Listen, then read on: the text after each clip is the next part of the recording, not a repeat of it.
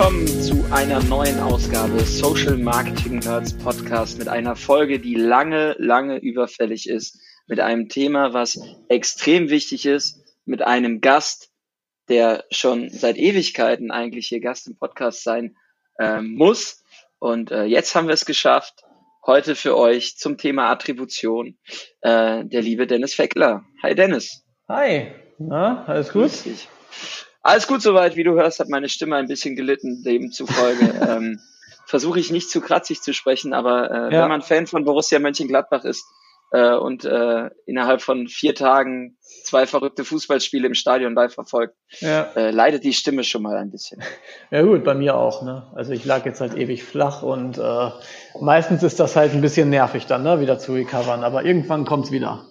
Auf Dennis, Wer dich noch nicht kennt, wir beide kennen uns ja schon was länger. Ja. Erklär doch mal kurz, wer du bist und was du machst.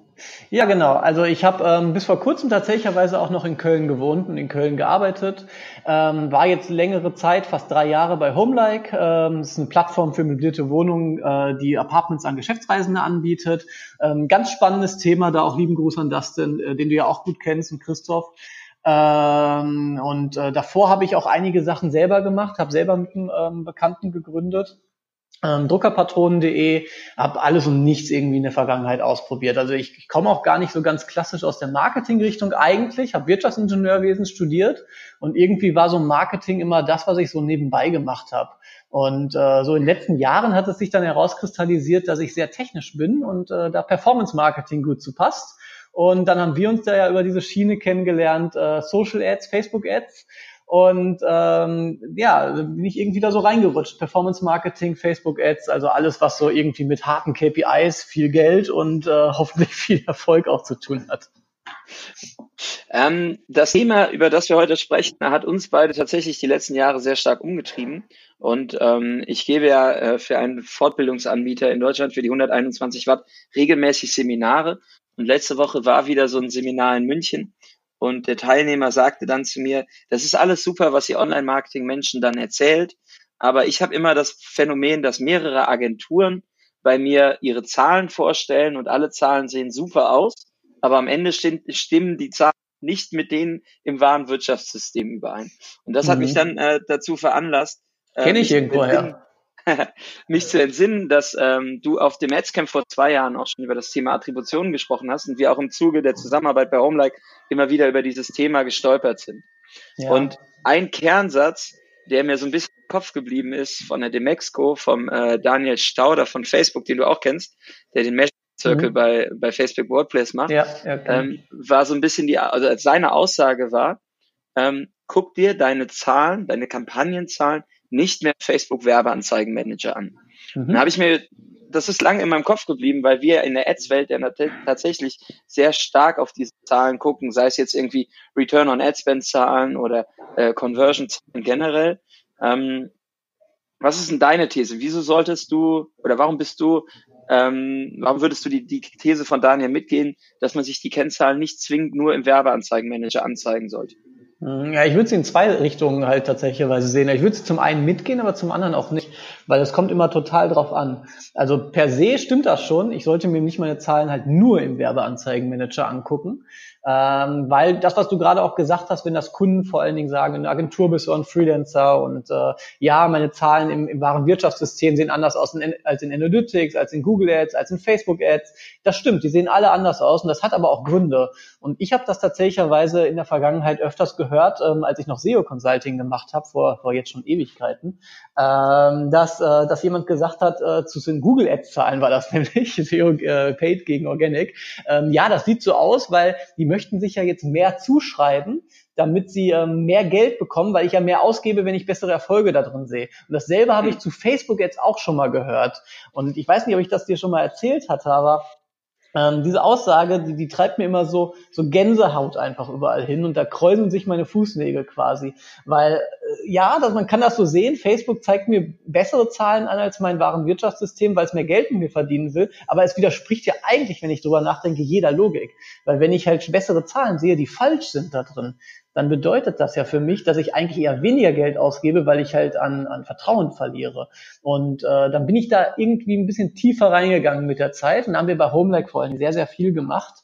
Ähm, bei Druckerpatron.de auch schon relativ viel gemacht ähm, und zwar in den ganzen Bereich Attribution reingeschaut. Ne? Und äh, Facebook hat da ja auch äh, tatsächlicherweise noch gar nicht so lange her eben Facebook Attribution auch gelauncht, um diesem ähm, Phänomen, was wahrscheinlich nicht nur ich immer gehört habe, sondern ungefähr jeder äh, Facebook-Marketer der Welt mitunter gehört hat, ja, die Zahlen sehen da besser aus, weil Facebook sie schönt, äh, so, so ein bisschen entgegenzuwirken. Zumindest habe ich das Gefühl. Und ähm, das haben meiner Meinung nach teilweise darin auch geschafft, weil dadurch ist diese Aussage dann ja auch jetzt entstanden mit dem nicht mehr im Werbeanzeigenmanager gucken, sondern woanders rein. Frage stellt sich dann halt, wo rein? Ne? Und ähm, deswegen sage ich halt nicht mehr nur im Werbeanzeigenmanager, weil wenn ich halt nicht weiß, wo ich sonst reinschauen kann, dann kann ich halt nur da reingucken und muss halt irgendeine Source of Truth für mich bestimmen. Und wenn ich halt nur äh, Google Analytics und den Facebook Ads Manager habe zum Reinschauen, ähm, muss ich es auf einer Datenbasis irgendwie beurteilen. Und wenn ich zum Beispiel bei Google Analytics sage, ich gucke nur da rein, habe ich halt das Problem, dass ich mich erstmal mit auseinandersetzen muss, wie funktioniert das Tracking bei Google Analytics denn? Weil ansonsten taucht damit unter Facebook quasi fast gar nicht auf. Also dann steht überall halt einfach nur entweder undefined oder halt ähm, ja, auf jeden Fall viel weniger Traffic, als ich bei Facebook eigentlich bei den Clickouts angezeigt bekomme und haben müsste dementsprechend an, an Traffic in Analytics.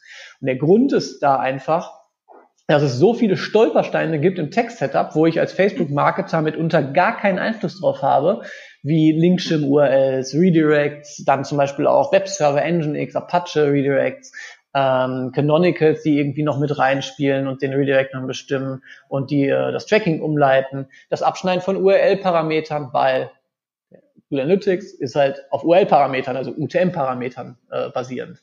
Und dann wird's halt extrem schwierig.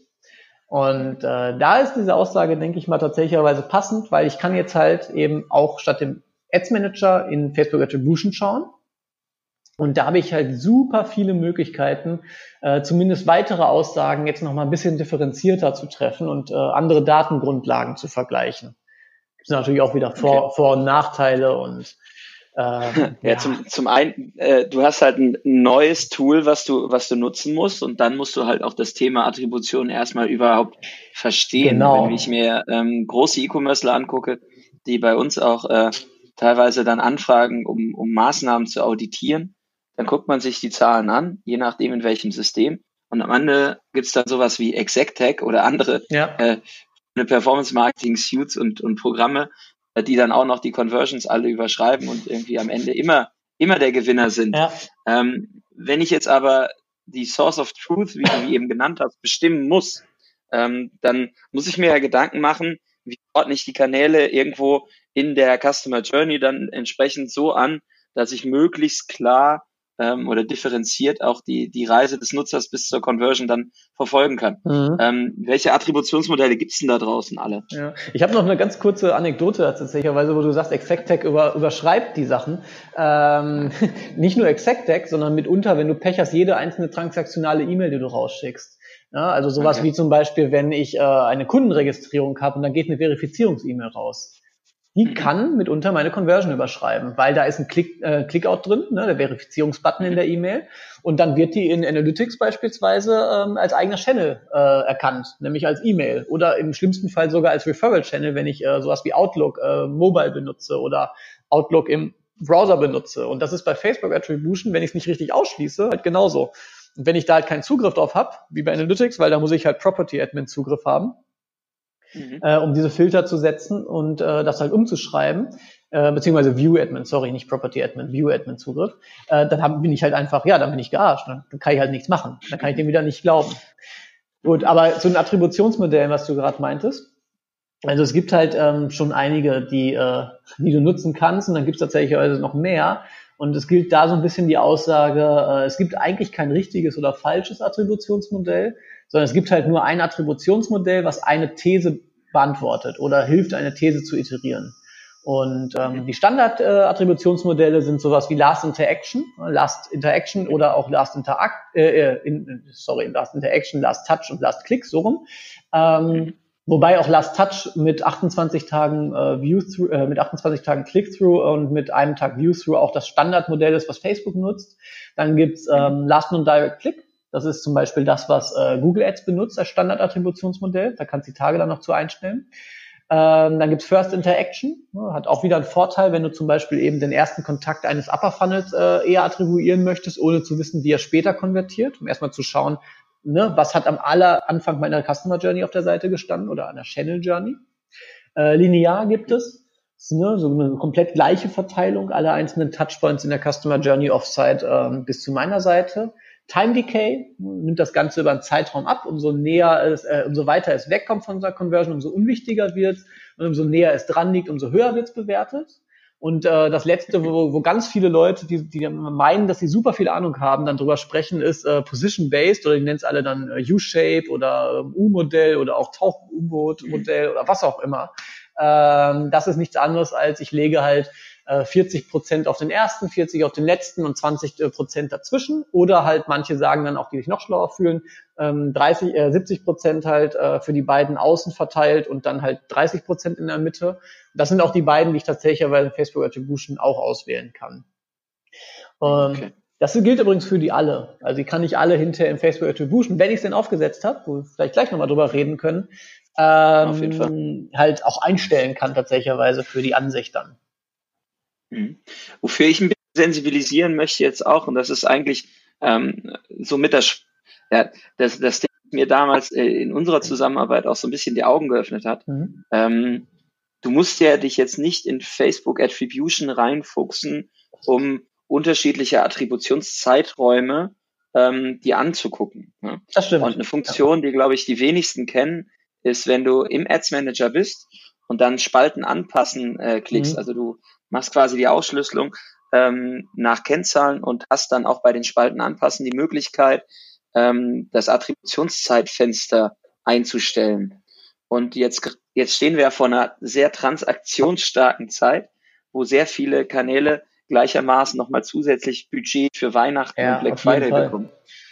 Ähm, wie würdest du denn ähm, erstmal diese Spaltenansicht im, im Ads Manager für dich so aufsetzen, dass es möglichst nah an vielleicht die Google-Zahlen kommt? Mhm. Ähm, das ist relativ schwierig tatsächlicherweise zu beantworten, weil es einfach komplett auf das Businessmodell ankommt. Ähm, so die, die Spalten so anzupassen, dass es möglichst nah an die Google-Zahlen kommt, ist, ist auch relativ schwierig, weil äh, ich, immer dieses einen Tag View-Through in einem Standard-Ding äh, mit drin habe. Was ich halt tun kann, um mich überhaupt anzunähern und damit es halt Ne, also exakt dieselbe Zahl erreiche ich eh nicht, aber um, damit es näher an die Zahl rankommt, ist, dass ich als allererstes das View-Through rausnehme und dann nur noch das Click-Through drin lasse. Ähm, dadurch habe ich schon mal, ne, das ist ganz, ganz wichtig und das ist ja auch der größte Unterschied dabei, äh, Google Analytics hat kein View-Through drin für die normalen Klicks und misst es auch nicht. Du kannst keine Impressions von Facebook zumindest nicht auf einfachen Wege, keine ist jetzt falsch gesagt, aber nicht auf einfachen Wege äh, importieren, die Impressions. Ähm, das Gelbe gilt übrigens für Cross-Device-Tracking. Ne? Also wenn ich halt, also Facebook weiß halt, dass ich am Desktop und am Mobile ähm, Phone derselbe User bin, weil ich bin in meinem Facebook-Account eingeloggt. Ne? Äh, Google weiß das nicht. Also für die bin ich halt mitunter zwei Nutzer oder halt mitunter äh, einer, der ganz verloren geht oder was auch immer das ist halt relativ schwierig, da dann überhaupt ähm, das irgendwie miteinander zu vergleichen. Aber ich komme am nächsten, wie gesagt, an, wenn ich das View-Through rausnehme und äh, dann in Google Analytics äh, das Ganze nochmal auch umstelle. Und zwar kann man äh, ganz unten ist dieses lustige E-Commerce-Tab, wo Conversions und so stehen. Ähm, da kann ich unter Model Comparison Tool nämlich dann auch einzelne Attributionsmodelle mir anschauen. Und wenn ich da wechsle von Last Non-Direct Click auf Last äh, Click, dann ist das näher an dem Last-Touch-Modell von Facebook dran und dann werden die Zahlen nicht gleich, aber zumindest nähern sie sich. Also, wir wissen, die Zahlen werden sich niemals, äh, niemals ähneln. Nee. Beziehungsweise sie werden sich ähneln, aber sie werden nie identisch sein. Ähm, das heißt auf jeden Fall schon mal äh, Low-Hanging Fruit, äh, egal was ihr auf Facebook macht, verwendet erstmal UTM-Parameter, dass ihr das in irgendeiner Form bei Google messen könnt. Auf jeden Fall. Dass es ankommt und ähm, überlegt euch, wie euer Attributionsmodell dann tatsächlich aussieht. Ähm, dann habe ich die Möglichkeit, das entsprechend schon im Werbeanzeigenmanager zu passen, dass ich den View rausnehme und nur auf den Klick attribuiere. Ähm, und dann habe ich noch die Möglichkeit, bei Facebook das Facebook Attribution Tool zu nutzen. Ähm, es ist natürlich Facebook immer gut da drin, neue Tools auszurollen, äh, die an sich schon mal wieder sehr komplex sind. Ähm, Dennis, du hattest jetzt gerade schon gesagt, äh, Facebook Attribution einmal sauber aufsetzen, mhm. ähm, braucht auch ein bisschen Zeit. Ähm, welche grundlegenden Dinge muss ich einstellen oder was, was, was bringt mir das, wenn ich da äh, so ein Setup einmal aussetze? Mhm. Nochmal ganz kurz vielleicht zurück zu den UTMs und zwar wenn ich äh, sehr, sehr viele Ads habe, wo ich die UTMs hinterlegen muss, in sehr vielen Adsets, sehr vielen Kampagnen, äh, kann ich das halt ja. meistens, nie, vor allen Dingen, wenn ich halt Dynamic Ads mit drin habe, kann ich das halt nicht per Bulk Action machen, weil der äh, diese ganzen Dynamic Ads äh, dann hinterher nicht rausnimmt, aber zumindest muss ich in jede Ad danach nochmal rein, weil sie einen Fehler wirft, bevor ich sie abspeichern kann. Also wir reden jetzt gerade nicht darum, wenn ich halt sage, ich habe in Anführungsstrichen viele und ich habe 100 oder 200, sondern wir reden halt darum, wenn es so um 30, 40.000 geht.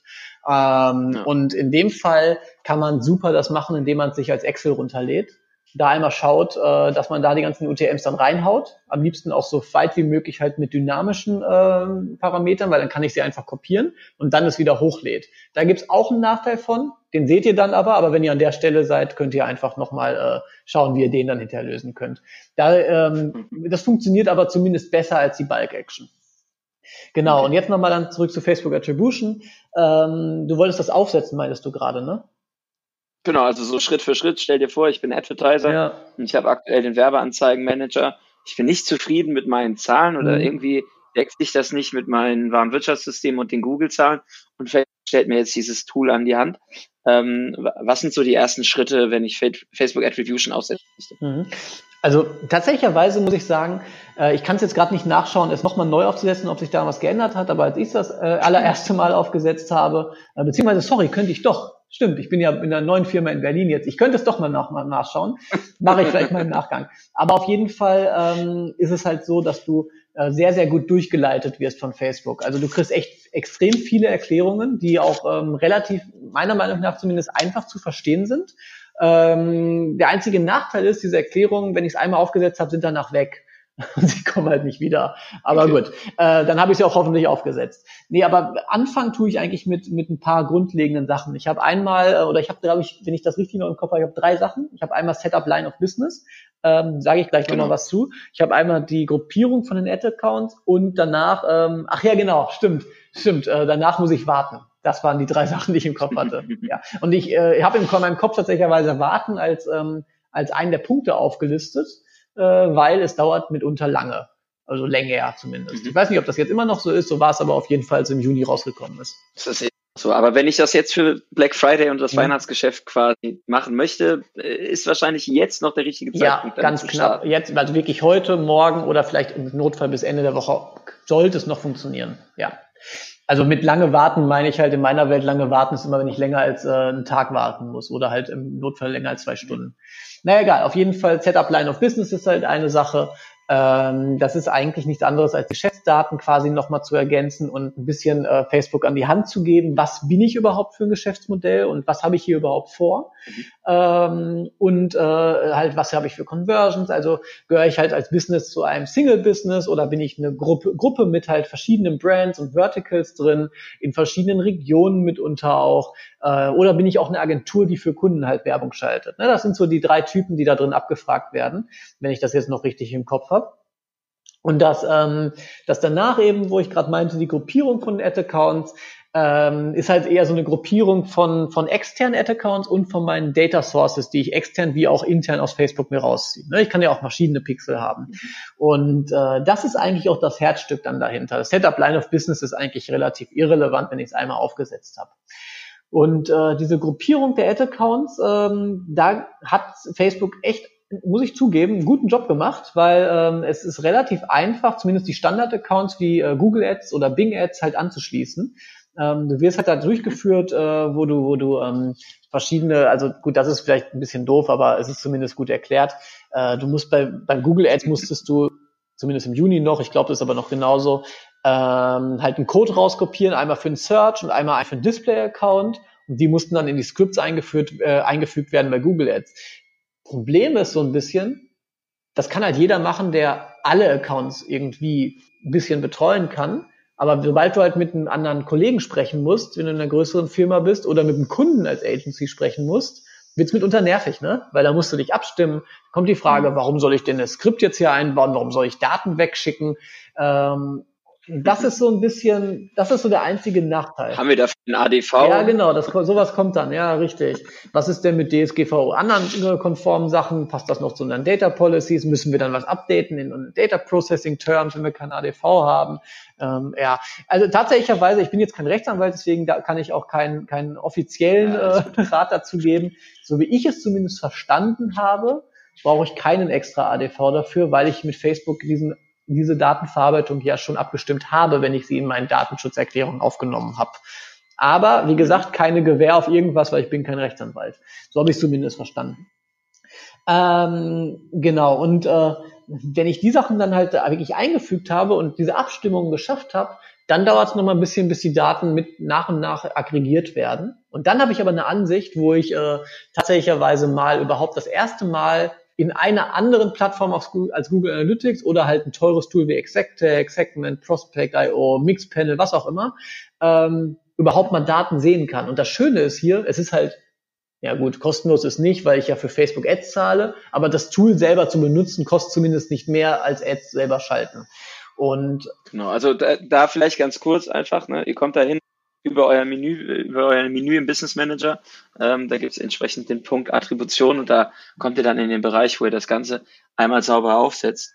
Ähm, und da werdet ihr wirklich Schritt für Schritt durchgeführt. Ähm, was ein bisschen unübersichtlich ist, ist dann tatsächlich so dieses ganze Setup bei ja. der Auswahl der Attributionsmodelle. Ja, genau.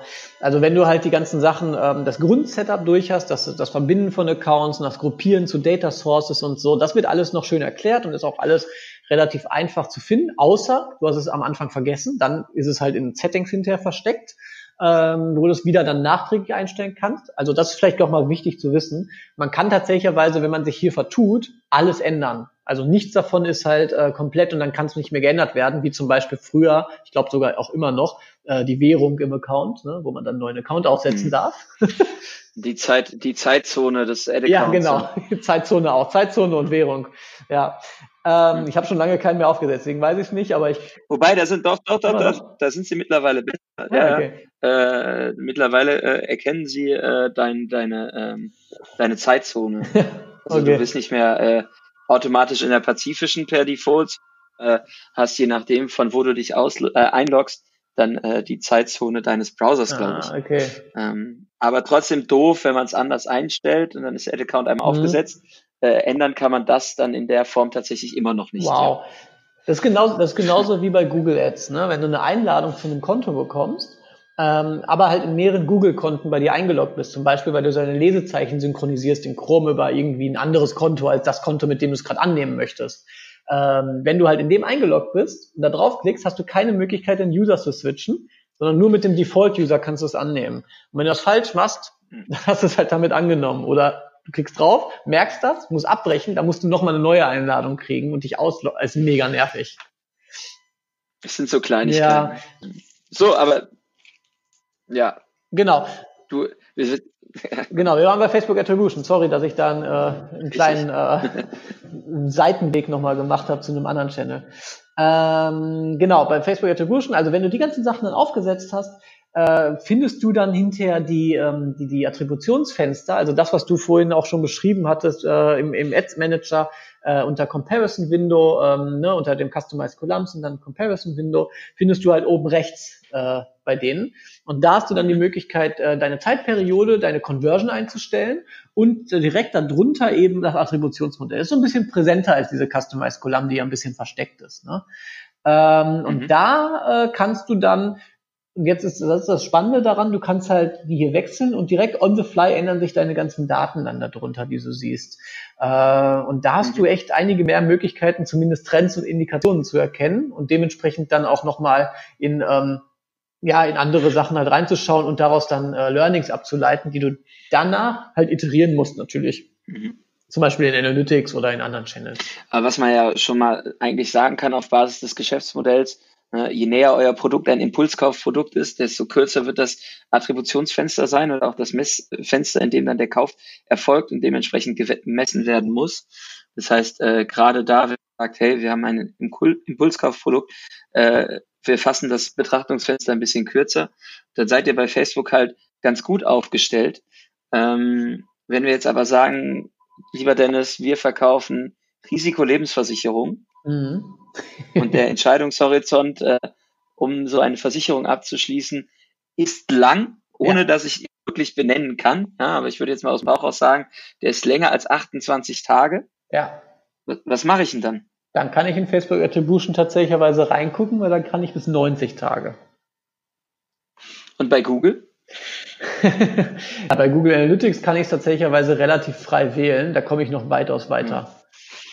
Ja, aber wenn ihr dann ein Produkt habt, das zusammengefasst, was im Entscheidungshorizont des Kaufabschlusses länger braucht als 90 Tage, dann wird auch Facebook da Probleme haben. Ja. Und gerade bei längerfristigen Kaufentscheidungen ähm, ist dann vielleicht, oder bei, bei größeren Kaufentscheidungsprozessen, ist Facebook Attribution dann auch irgendwo an seine Grenzen angekommen und äh, ihr werdet vielleicht die die Conversions nicht richtig sauber zuordnen können. Ja, da würde ich tatsächlicherweise empfehlen, dann einfach eine Conversion hochzugehen.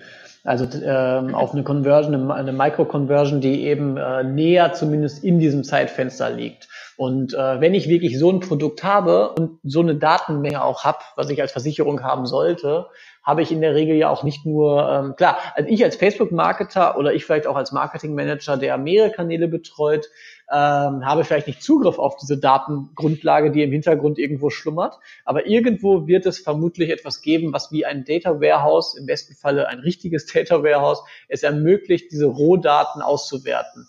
Und irgendwo wird es hoffentlich auch eine Business Intelligence Abteilung geben, die zumindest halb Ahnung hat, wie sie das tun könnte. Und dann kann ich das ja herausfinden, ob die, welche Microconversion halt in einem näheren Horizont liegt und die dann auswählen für diese Betrachtung innerhalb von Facebook. Na, guck mal, also gerne mal Feedback, wie viele unserer Hörer ein äh, BI Data Warehouse äh, im, im, Einsatz haben, würde mich tatsächlich sehr interessieren. äh, einfach mal als Feedback auch für uns, wie viel Deep Dive ihr wirklich braucht und ab welcher Stelle ihr auch äh, da an, an die Grenzen kommt. Ähm, angenommen, wir haben jetzt Attribution aufgesetzt, wir haben die Quellen hinzugefügt ähm, und, und ähm, wir ziehen uns äh, regelmäßig Analysen. Was kann Attribution noch? mhm. als Tool. Ja, also was ich tatsächlicherweise hier auch noch sehen kann, ist, ähm, ich, ich kann wirklich bis auf Kampagnenebene, wenn ich sie zumindest synchronisiere, auch von externen Channel runter. Das heißt, ich kann, ähm, wenn sie drin sind, kann ich mir Google Ads Kampagnen im Vergleich zu Facebook Ads Kampagnen anschauen. Das ist zum Beispiel dann spannend, wenn ich über eine Branding Kampagne spreche. Oder dann spannend, wenn ich eine äh, Lead äh, Kampagne habe, die zum Beispiel ähm, bei YouTube ausgesteuert ist, also Display Network und bei äh, Facebook und vielleicht bei LinkedIn äh, und die dann halt vergleichen möchte, was, was, was welcher Kanal für einen Einfluss hatte, ne? dann kann ich das hier drin sehen, zumindest als Trend und Indikation. Und äh, ich habe noch ein paar mehr Vorteile. Also ich habe halt den Riesenvorteil immer noch, genau wie bei Facebook insgesamt, dass es halt ein Cross-Device-Tracking ist was ich ja ganz äh, vorhin schon mal gesagt hatte, ne? selbes, ähm, selbes äh, Gerät, äh, selber Account auf verschiedenen Geräten, werde ich halt erkannt, werde ich eben bei anderen Channels nicht oder ist halt viel, viel schwieriger. Ähm, das ist halt ein enormer Vorteil. Und der andere ist, dass ich hier eine einfachere Möglichkeit habe, überhaupt mal was zu sehen. Was ich halt wenn anderen sonst nicht habe. Ne? Weil für den Aufwand, den ich hier betreiben muss, um aufzusetzen, äh, kriege ich dann doch tatsächlicherweise schon ganz schön viele Daten raus äh, was mir, die mir ähm, im, im Endeffekt halt super helfen, mein ROI äh, zu maximieren und vor allen Dingen meine Placements, Creatives und Audiences zu optimieren. Ne? Ähm, weil ich das nicht nur innerhalb von Facebook, innerhalb der Kampagnenstrukturen sehe, sondern auch sehe, wie sie halt außerhalb von Facebook mit anderen Channels interagieren oder halt funktionieren. Ähm, das sind halt so die Vorteile. Und dazu kommt dann nochmal, dass ich äh, halt neben der Datengrundlage, auf die ich zurückgreife und äh, neben dem Aufsatz, den ich habe, halt einfach auch ähm, das erste Mal äh, innerhalb eines Kanals, ne, also es hat kein anderer Kanal außer eben Google Analytics dann als einzelnes Tool. Übrigens, Analytics-Zahlen sind ja auch nicht dieselben Zahlen wie Google Ads-Zahlen, obwohl es dasselbe Unternehmen ist. Ne? Mhm. Das ja auch äh, wieder Hintergründe hat, aber nur mal so nebenbei, ähm, wo ich innerhalb eines Kanals überhaupt Cross-Channel-Insights reinziehen kann, ohne halt Workaround zu finden. Und ähm, außerdem eben auch diesen, diesen Blick überhaupt hinter Last Touch als äh, Attributionsmodell ähm, halt gesammelt nochmal zu stellen und dann auch noch Cross-Channel. Das ist ehrlich gesagt, als das rauskam, ich fand schon relativ mindblowing. Es ist halt natürlich, wie du gerade gesagt hast, wenn, wenn ich halt irgendwie ein Data Warehouse hätte, ähm, ja, dann ist es halt komplett irrelevant und total uninteressant.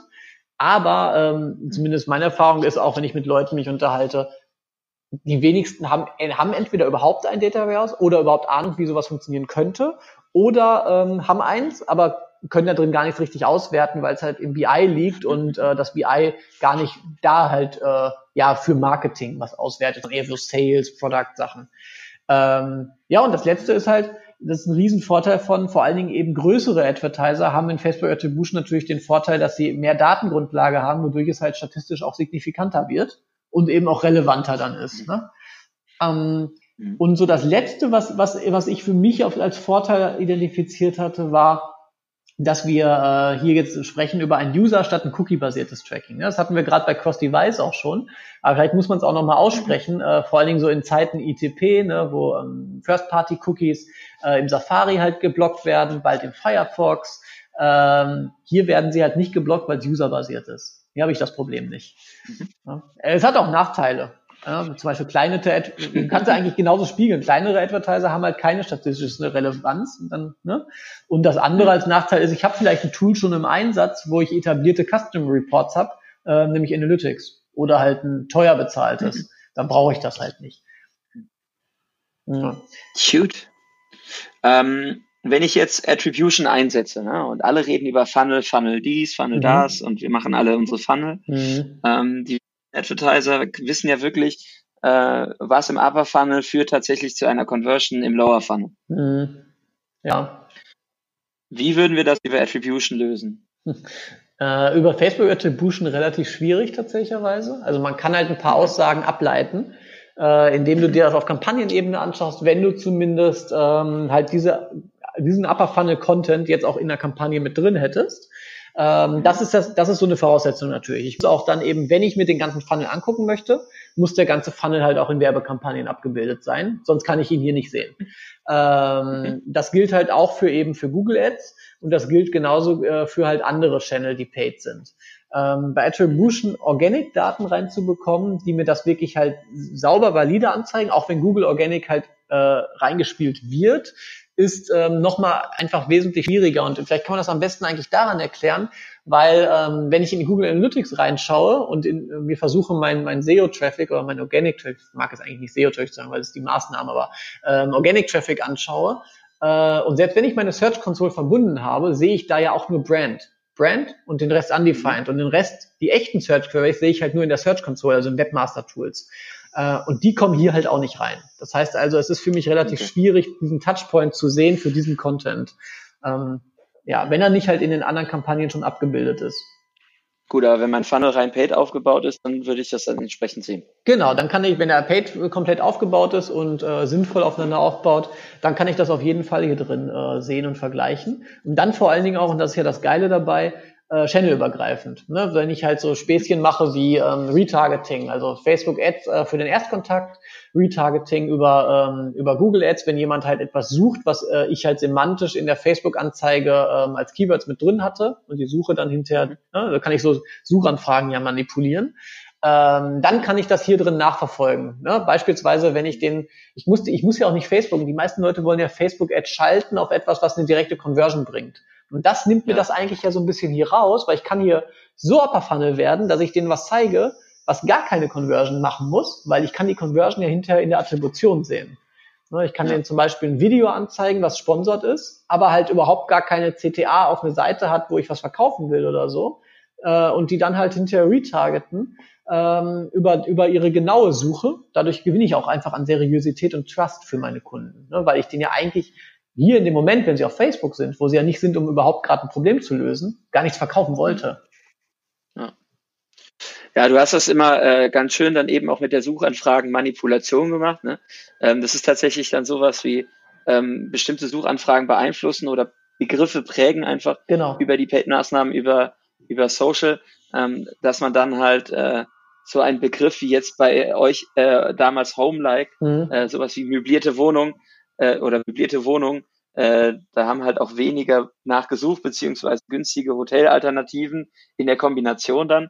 Und alle Ads haben ja dieses, dieses äh, Keyword oder diese Suchanfrage oder diese Suchphrase dann auch beinhaltet. Ja, genau, also, genau. Das ist ja dann, dann dieser Effekt, ich habe nicht ein für oder gegen Facebook oder Google, sondern an der Stelle tatsächlich eine sehr schöne Synergie und kann beide Kanäle gut miteinander verheiraten. Ja, ich habe auch jetzt tatsächlich was ähnliches. Ich habe gar nicht am Anfang erwähnt, wo, was ich jetzt überhaupt mache. Ne? Soll ich das mal ganz kurz erzählen? Sag, ne? sag doch mal. Ja, da habe ich komplett vergessen. Ähm, genau, ich bin nach Berlin tatsächlich erst vor ein paar Wochen gezogen und habe jetzt bei einer Usability-Agentur angefangen.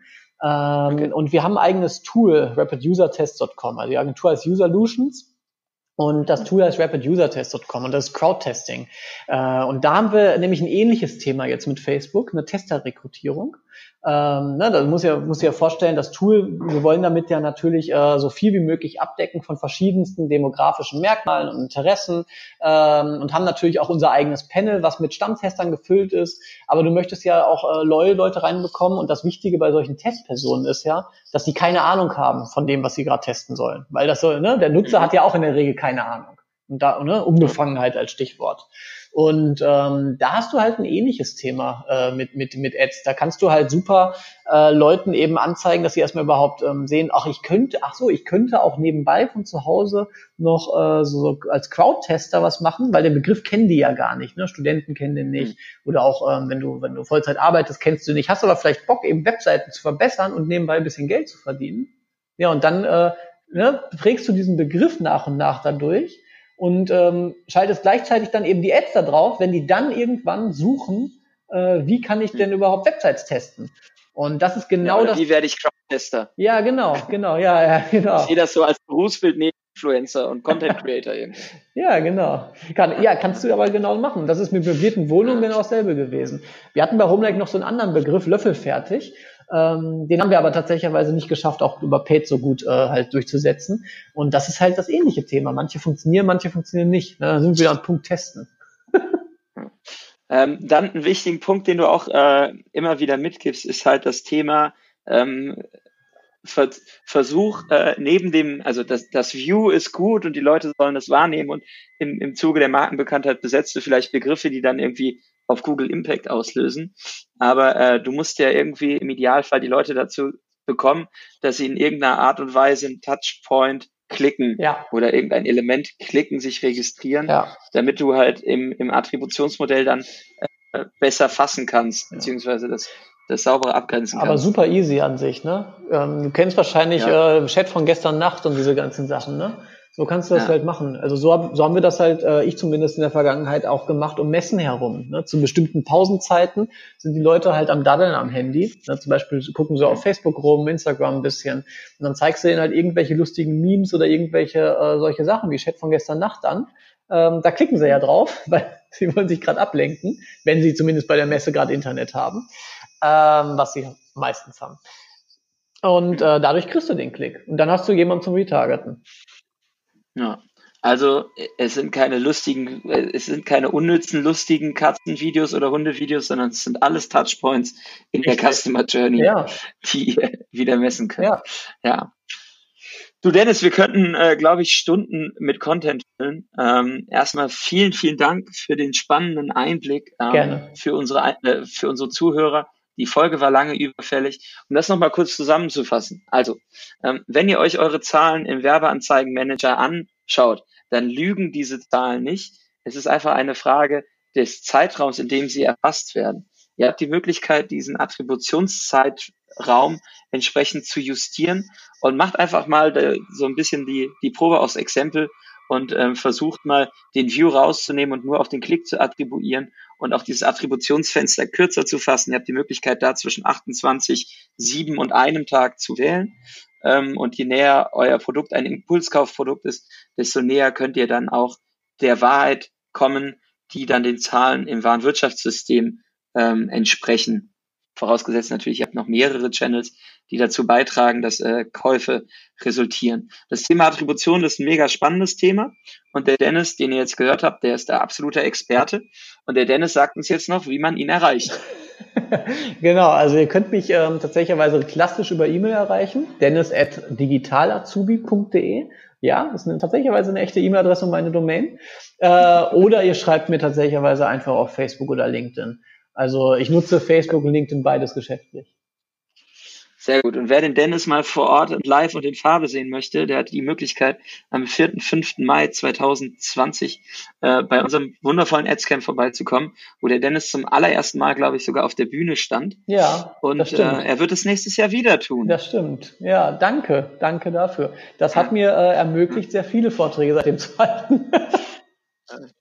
Ja, wie gesagt, wir, wir, bauen ja immer eifrig am Programm und versuchen dann auch Menschen auf die Bühne zu stellen, die ihr Nerd-Know-how ähm, so weit preisgeben wollen, dass andere davon profitieren. Das hast du in der, in der Vergangenheit immer mega abgeliefert und äh, dementsprechend auch beim Adscamp äh, Leuten wieder einen zum Besten geben und wirst für Networking Opportunities verfügbar sein. Auf jeden Fall. Und dann wieder den Weg von Köln, äh, nee, von Berlin nach Köln suchen. Ja, jetzt von Berlin nach Köln, das stimmt.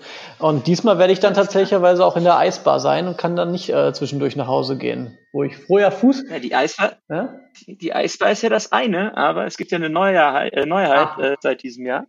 Äh, es gibt ja jetzt zwischen dem ersten und dem zweiten Tag auch ein geiles Networking-Event ah. in einem Kölner Brauhaus. Das heißt, wir haben Platz, Essen, Ach, stimmt, doch, Getränke und doch, äh, äh, viel, viel höhere Anzahl an Personen, ja. die äh, da dabei sein werden. Das heißt, jeder wird für seine Probleme, für seinen individuellen Anwendungsfall mindestens zwei Gesprächspartner finden, mit denen er sich austauschen kann. Das ist mein, mein Leistungsversprechen an der Stelle. Das, äh, das ist richtig geil. Ne? Ja, auf jeden In Fall. diesem Sinne, Dennis, vielen Dank für deinen Input. Euch vielen Dank fürs Zuhören und bis zum nächsten Mal. Sehr gerne. Ciao. Gut, ciao.